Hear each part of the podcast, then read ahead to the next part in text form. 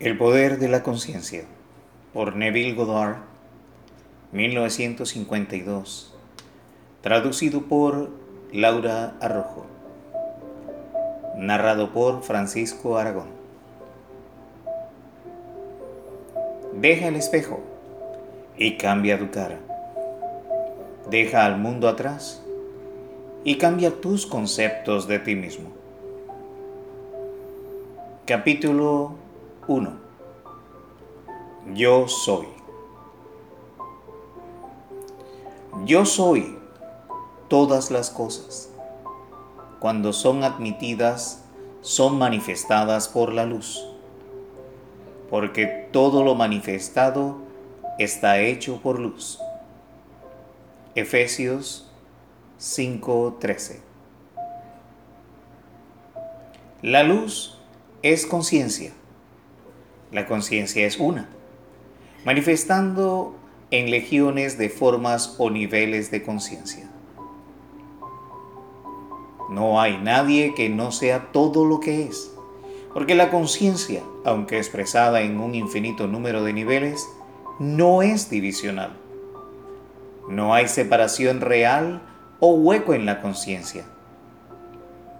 Yo soy no puede ser dividido puedo considerarme ser un hombre rico, un hombre pobre, un hombre mendigo o un ladrón. Pero el centro de mi ser permanece siendo el mismo, sin importar el concepto que uno mantiene de sí mismo. En el centro de la manifestación hay un solo yo soy, manifestado en legiones de formas o conceptos de sí mismo. Y yo soy el que soy.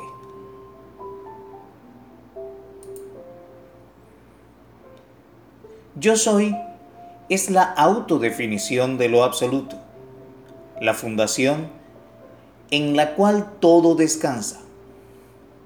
Yo soy es la primera causa sustancia. Yo soy es la autodefinición de Dios. Yo soy me ha enviado a ustedes. Éxodo 3:14. Yo soy el que soy. Éxodo 3:14. Aquíétate y sabed que yo soy Dios. Salmo 46:10. Yo soy es un sentimiento de conciencia permanente. El mismo centro de conciencia es el sentimiento de yo soy. Yo podré olvidar quién soy, dónde soy, qué soy, pero no puedo olvidar que yo soy. La conciencia de ser permanece sin importar el grado de olvido de quién dónde y qué soy.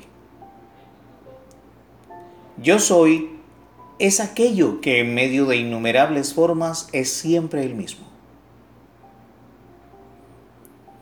Este gran descubrimiento de causa revela que, bueno o malo, el hombre es realmente el árbitro de su propio destino y que el concepto que él tenga de sí mismo determina el mundo en el que él vive y su concepto de sí mismo en sus reacciones hacia la vida.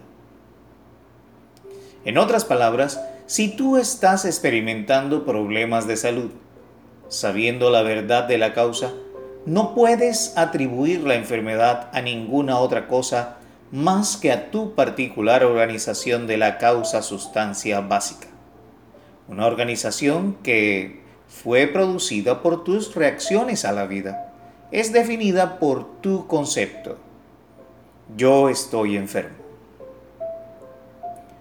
Es por esto que se te ha dicho, deja que el hombre débil diga, yo soy fuerte.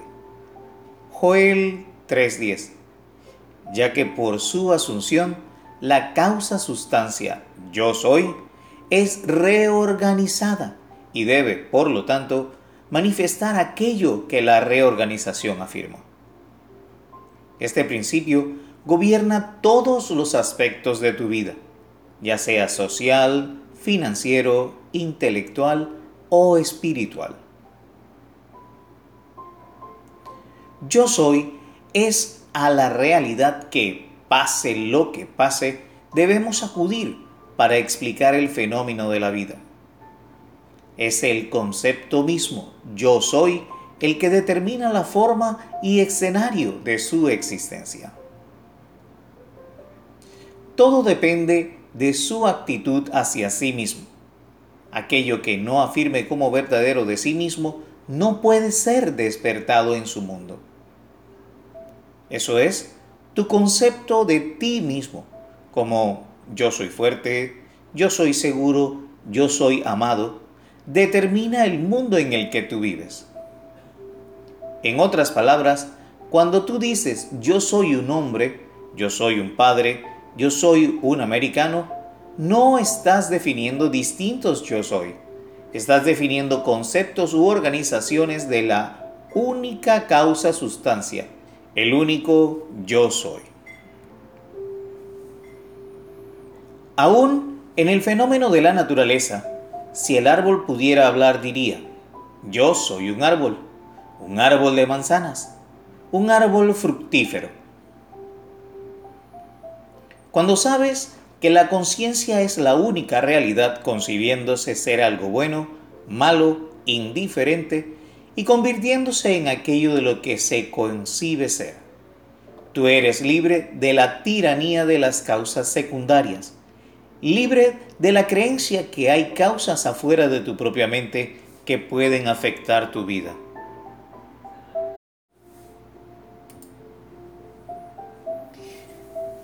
En el estado de conciencia del individuo es donde se encuentra la explicación del fenómeno de la vida. Si el concepto del hombre de sí mismo fuera diferente, todo en este mundo sería diferente. Su concepto de sí mismo siendo lo que es, todo en su mundo debe ser como es.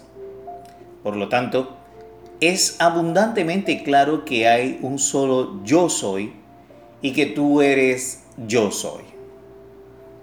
Y aunque yo soy es infinito, tú, por tu concepto de ti mismo, estás exponiendo solo un aspecto limitado de tu infinito.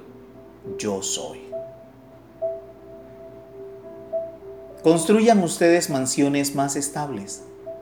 Oh mi alma, mientras las ligeras estaciones circulan, abandona tu pasado de techo bajo Permite que cada templo nuevo más noble que el anterior te cierre desde cielo con una doma más grande, hasta que tú finalmente seas libre, dejando así tu pequeña cáscara, ya trascendida por el incansable mar de la vida.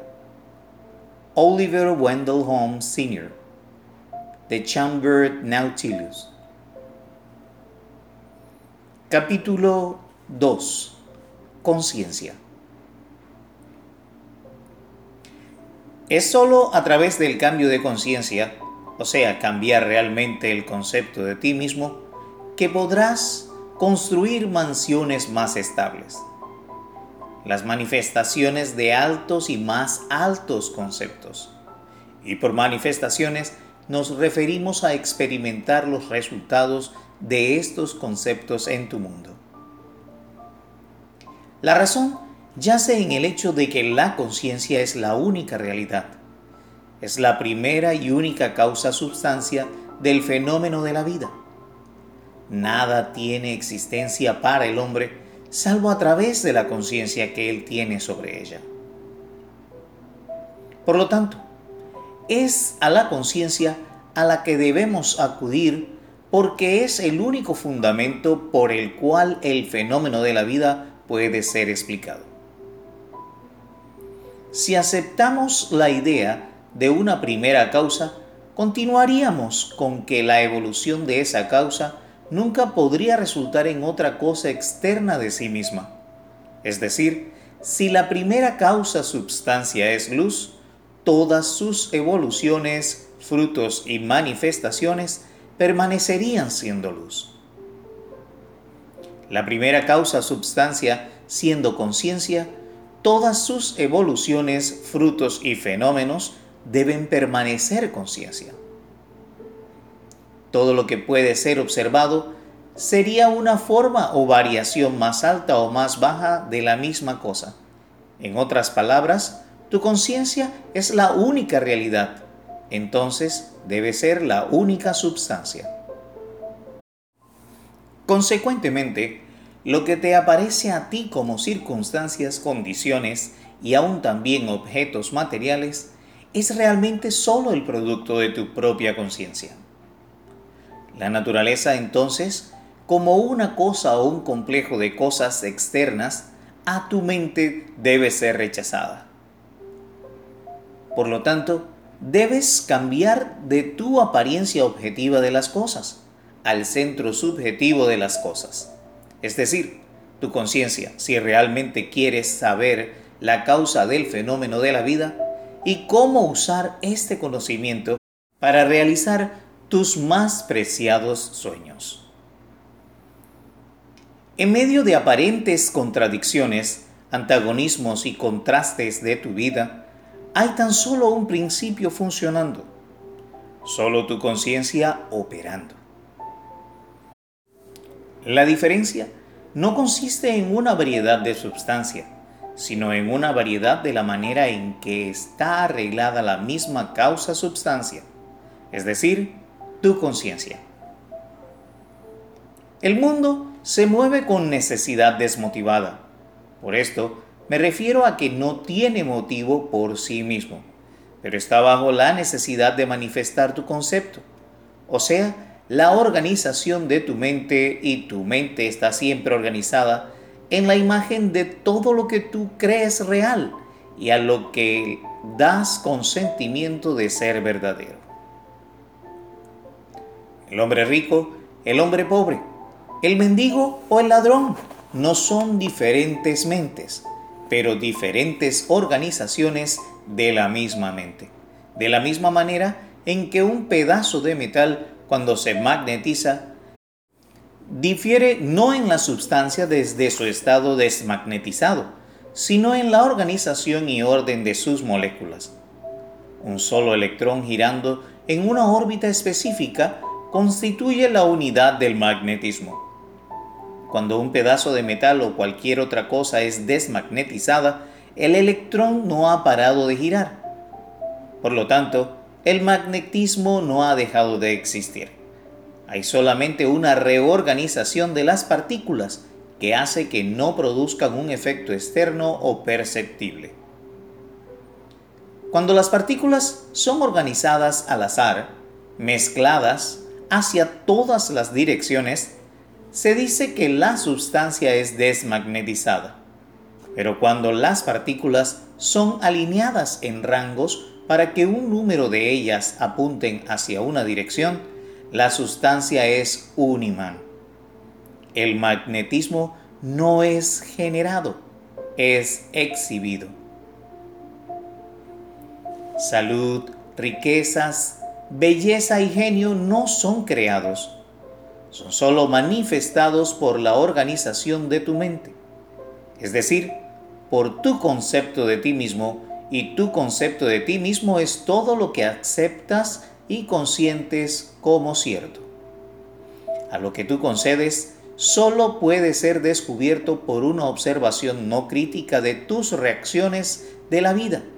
Tus reacciones revelan dónde vives psicológicamente y dónde vivas psicológicamente determina cómo tú vives aquí en el mundo visible externo.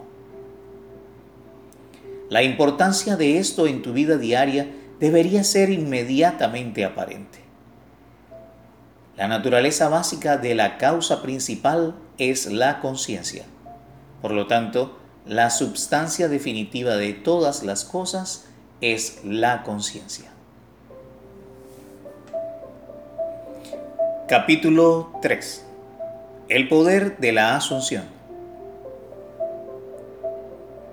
La ilusión gobernante del hombre es su convicción de que hay otras causas y no el estado de su propia conciencia.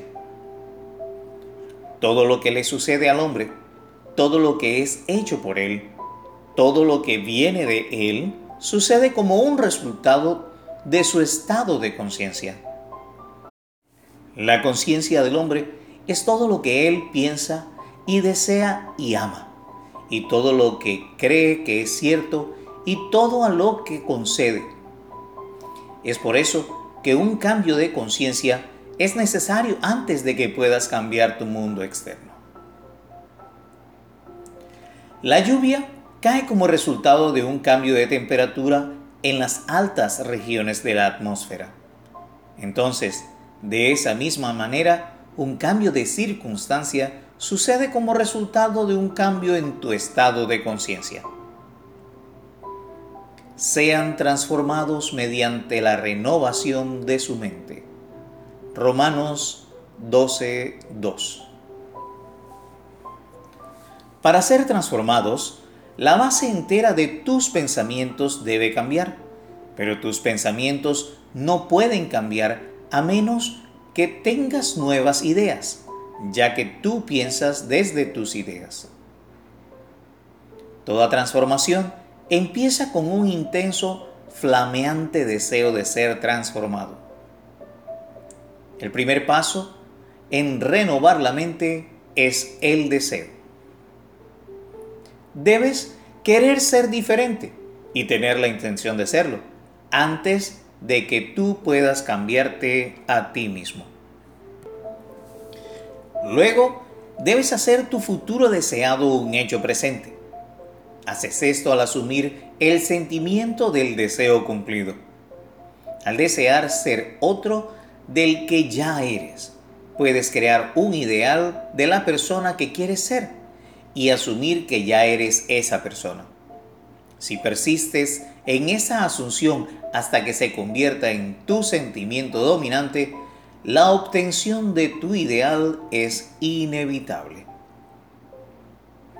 El ideal que tú deseas alcanzar está siempre listo para ser encarnado, pero a menos que tú mismo le ofrezcas paternidad humana, es incapaz de darse a la luz. Por lo tanto, tu actitud debería ser aquella en que, habiendo deseado expresar un estado más alto, tú y tú solamente tú aceptas la tarea de encarnar este nuevo y más grande valor de ti mismo. En cuanto a darle al nacimiento a tu nuevo ideal, debes tener en cuenta que los métodos de conocimiento mental y espiritual son totalmente diferentes.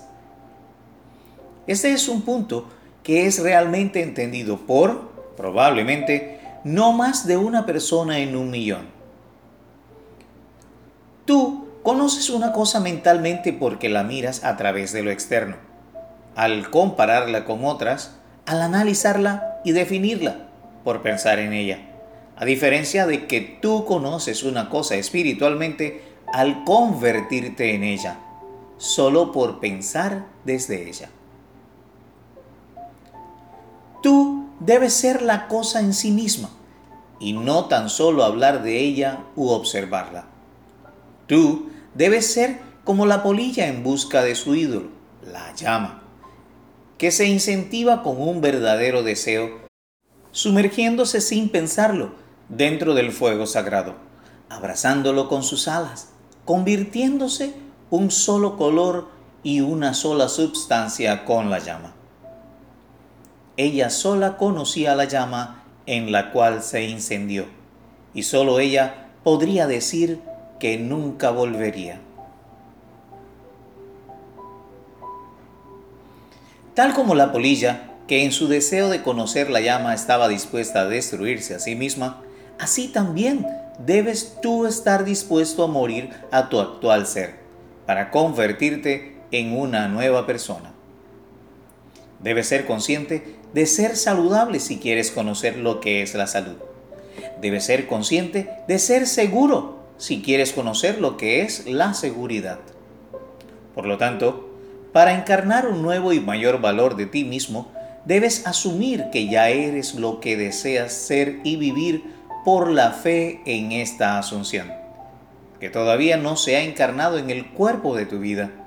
En confianza, de que este nuevo valor o estado de conciencia se encarnará a través de tu absoluta fidelidad a la asunción de que ya eres aquello que deseas ser. Esto es lo que totalidad significa, lo que integridad significa. Significan sumisión del ser al ideal más allá del ser.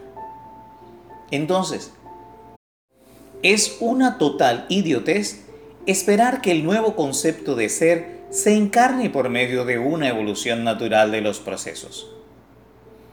Aquello que requiere que un estado de conciencia produzca sus resultados obviamente no puede ser efectuado sin ese estado de conciencia y en tu habilidad de asumir el sentimiento de una vida mejor, asumir un nuevo concepto de ti mismo, posees lo que el resto de la naturaleza no posee, imaginación, el instrumento por el cual tú creas tu mundo. Tu imaginación es el instrumento, el medio por el cual tu redención de la esclavitud, enfermedad y pobreza es efectuado. Si rehusas asumir la responsabilidad de la encarnación de un nuevo y mayor concepto de ti mismo, entonces tú rechazas los medios, los únicos medios por los cuales tu redención, es decir, la obtención de tu ideal, puede ser efectuada. La imaginación es el único poder redentor en el universo. Sin embargo, tu naturaleza es tal que es opcional para ti elegir, ya sea permanecer en tu concepto presente de ti mismo, un ser hambriento en búsqueda de la libertad, salud y seguridad, o elegir convertirte en el instrumento de tu propia redención, imaginándote a ti mismo como aquello que deseas ser, y por lo tanto satisfaciendo tu hambre y redimiéndote a ti mismo. O sé fuerte entonces y valiente, puro, paciente y verdadero. El trabajo que es tuyo, no dejes que otra mano lo haga, porque la fuerza de toda necesidad es fielmente dada desde la fuente dentro de ti, el reino de los cielos. Capítulo 4 Deseo Los cambios que suceden en tu vida como resultado del concepto cambiado sobre ti mismo siempre aparentan ser, para el no iluminado, resultados no de un cambio de conciencia, sino de suerte, de causa externa o de coincidencia. Sin embargo, el único destino gobernado, tu vida, es el destino determinado por tus propios conceptos, tus propias asunciones, porque una asunción, aunque falsa, si se persiste en ella, se materializará. El ideal que buscas y esperas obtener no se manifestará a sí mismo, no será realizado por ti hasta que no imagines que ya eres ese ideal. No hay escape para ti excepto por una transformación radical y psicológica de ti mismo, excepto por tu asunción del sentimiento del deseo cumplido. Por lo tanto, haz que los resultados o logros, la prueba crucial de tu habilidad de usar tu imaginación. Todo depende de tu actitud hacia ti mismo. Aquello que no afirmes como cierto de ti mismo nunca podrá ser realizado por ti, porque esa sola actitud es la condición necesaria por la cual realizarás tu meta. Toda transformación es basada en la sugestión y esto solo puede funcionar cuando te abres completamente a una influencia. Debes abandonarte a ti mismo, a tu ideal, como una mujer se abandona a sí mismo al amor, ya que el abandono completo de ser hacia su ideal es el camino a la unión con tu ideal. Debes asumir el sentimiento del deseo cumplido hasta que tu asunción tenga intensamente todas las percepciones sensoriales de la realidad. Debes imaginar que ya estás experimentando lo que deseas, es decir, debes asumir el sentimiento de la culminación de tu deseo hasta que ya estés poseído por él y este sentimiento expulse hacia afuera todas las otras ideas. El hombre que no está preparado para zambullirse conscientemente dentro de su asunción del deseo cumplido en la fe, que es la única manera de realizar su sueño, no está aún preparado para vivir conscientemente por la ley de asunción, aunque no haya duda que él vive en la ley de asunción inconscientemente. Pero para ti, que aceptas este principio y estás listo para vivir conscientemente en la asunción de que tu deseo ya ha sido cumplido, la aventura de la vida comienza. Para llegar a un nivel mayor de ser, tú debes asumir un concepto mayor de ti mismo. Si no te imaginas a ti mismo como otro del que ya eres, entonces permaneces como ya eres, porque el que no cree que yo soy Él, morirá en sus pecados. Juan 8:24. Si tú no crees que eres Él, la persona que quieres ser, entonces permaneces como ya eres. A través de la fiel y sistemática cultivación del sentimiento del deseo cumplido, el deseo se convierte en la promesa de su propio cumplimiento. La asunción del sentimiento del deseo cumplido hace del futuro sueño un hecho presente. Capítulo 5 La verdad que te hará libre. El drama de la vida, que es uno psicológico, en el cual todas las condiciones, circunstancias y eventos de tu vida son traídas por tus asunciones. Ya que tu vida es determinada por tus asunciones, eres forzado a reconocer el hecho de que eres, ya sea un esclavo de tus asunciones o su amo. Convertirte en el amo de tus asunciones es la clave para la libertad y la felicidad jamás soñadas. Puedes obtener este dominio por control deliberado de tu imaginación. Tú determinas tus asunciones de esta manera. Forma una imagen mental una fotografía del estado deseado, de la persona que quieres ser. Concentra tu atención en el sentimiento de que ya eres esa persona. Primero, visualiza la imagen en tu conciencia.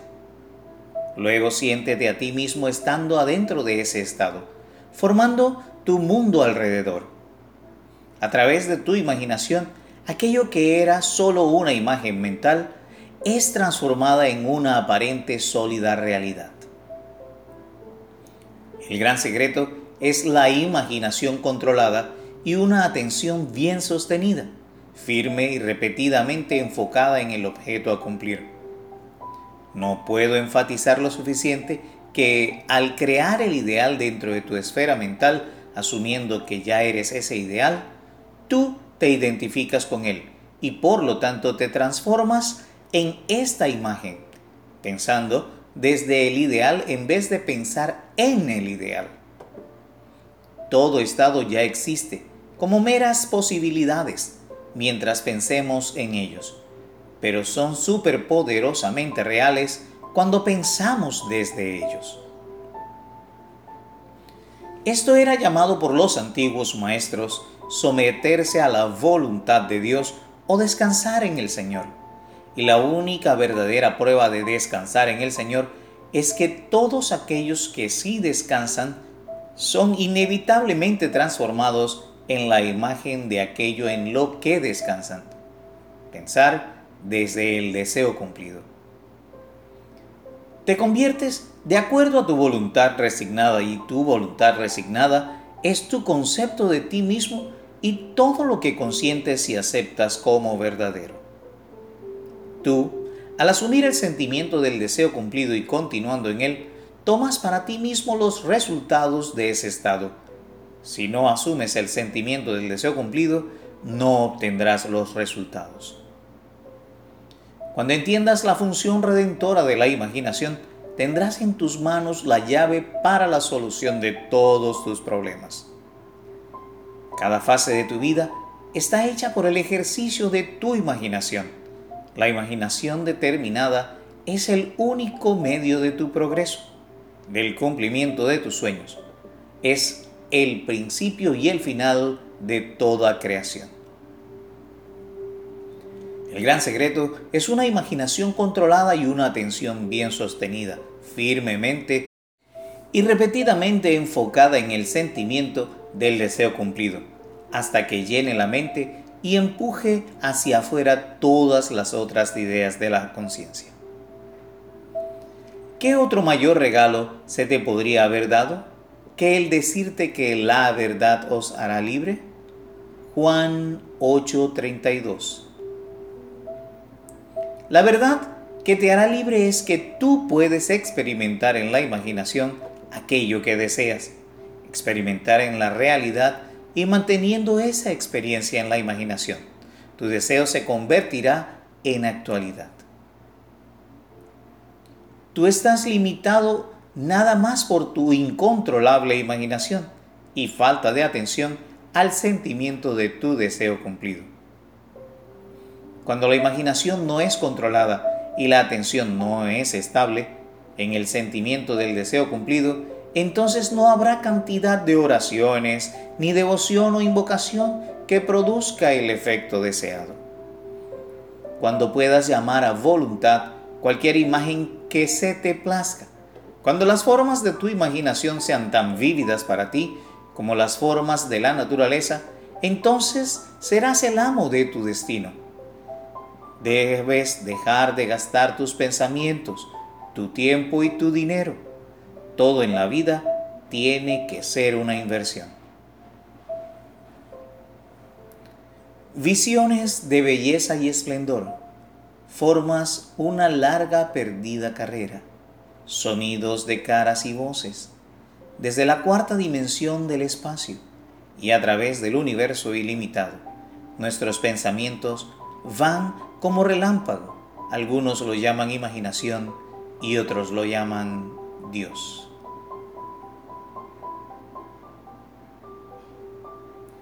Neville escribe esto el día 12 de abril de 1953 en Imaginación Despierta, 1954. Él escribe, En la mañana del 12 de abril de 1953, mi esposa fue despertada por el sonido de una gran voz con autoridad, hablando dentro de ella, diciendo, debes dejar de gastar tus pensamientos, tiempo y dinero. Todo en la vida debe ser una inversión. Gastar es desperdiciar, despilfarrar, entregar sin recompensa. Invertir es entregar con un propósito, del cual una ganancia es esperada. Esta revelación de mi esposa es sobre la importancia del momento, es la transformación del momento. Lo que se hace ahora es lo que cuenta. Cuando asumimos el sentimiento del ser, lo que queremos ser, estamos invirtiendo. Capítulo 6. Atención. El hombre de doble ánimo es inconstante en todos sus caminos. Santiago 1.8. La atención es forzada en proporción a la estrechez de su enfoque. Es decir, cuando está obsesionada con una simple idea o sensación, está estabilizada y poderosamente enfocada por un ajuste tal de la mente que solo te permite ver una sola cosa, ya que tú enfocas tu atención y aumentas su poder al restringirla. El deseo que se realiza a sí mismo siempre es un deseo en el cual la atención está exclusivamente concentrada, ya que una idea es dotada con poder solo en proporción al grado de atención fijada en ella. La observación concentrada es la actitud atenta, dirigida desde algún fin específico. La actitud atenta involucra selección, ya que cuando prestas atención, significa que has decidido enfocar tu atención en un objeto o estado en vez de otro. Por lo tanto, Cuando sabes lo que quieres, debes deliberadamente enfocar tu atención en el sentimiento de tu deseo cumplido, hasta que ese sentimiento llene tu mente y empuje todas las otras ideas fuera de tu conciencia. El poder de la atención es la medida de tu fuerza interna. La observación concentrada de una cosa expulsa hacia afuera todas las otras cosas y causas para que desaparezcan. El gran secreto del éxito es enfocar la atención en el sentimiento del deseo cumplido, sin permitir ninguna distracción. Todo progreso depende del incremento de la atención. Las ideas que te incitan a actuar son aquellas que dominan tu conciencia, aquellas que poseen tu atención. La idea que excluye todas las otras del campo de tu atención disparas en la acción. Esta sola cosa hago, olvidando aquellas cosas que quedaron atrás. Yo marcho hacia la meta. Filipenses 3, 13, 14. Esto se refiere a ti, esta única cosa que puedes hacer, olvidando aquellas cosas que quedaron atrás. Tú puedes marchar hacia la meta de llenar tu mente con el sentimiento del deseo cumplido.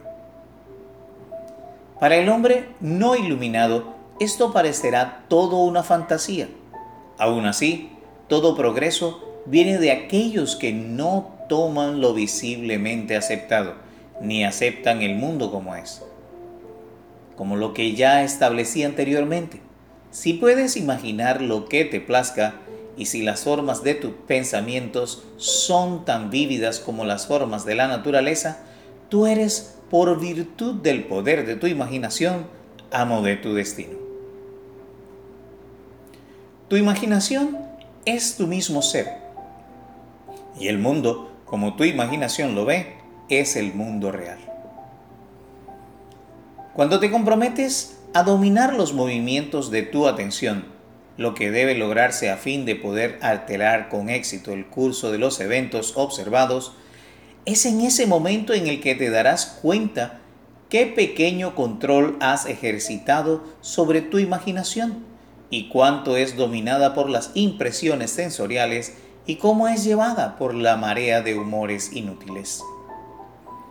Para ayudar a dominar el control de tu atención, practica este ejercicio noche tras noche, antes de que caigas en el sueño, haz el esfuerzo de sostener tu atención en las actividades del día en orden reverso. Enfoca tu atención en la última cosa que hiciste. Eso sería recostarte en la cama y luego retrocede hacia atrás en el tiempo viendo los acontecimientos hasta que llegues al primer evento del día, salir de la cama. Esto no es un ejercicio fácil, pero así como ciertos ejercicios ayudan a desarrollar ciertos músculos, esto ayudará en gran manera a desarrollar el músculo de tu atención. Tu atención debe ser desarrollada, controlada y concentrada para que puedas cambiar el concepto de ti mismo con éxito y por lo tanto cambiar tu futuro. La imaginación es capaz de hacer todo pero solo acorde a la dirección interna de tu atención. Si persistes noche tras noche, tarde o temprano, despertarás en ti un centro de poder y te harás consciente de tu gran ser, el verdadero tú. La atención se desarrolla por repetición del ejercicio o hábito. A través del hábito, las acciones se facilitan y así en el transcurso del tiempo da lugar a una habilidad o facultad que luego podrá utilizarse para usos importantes. Cuando obtienes control de la dirección interna de tu atención, ya no estarás parado en aguas poco profundas, sino que te lanzarás a la profundidad de la vida. Caminarás en la asunción del deseo cumplido en un cimiento más sólido que la tierra misma.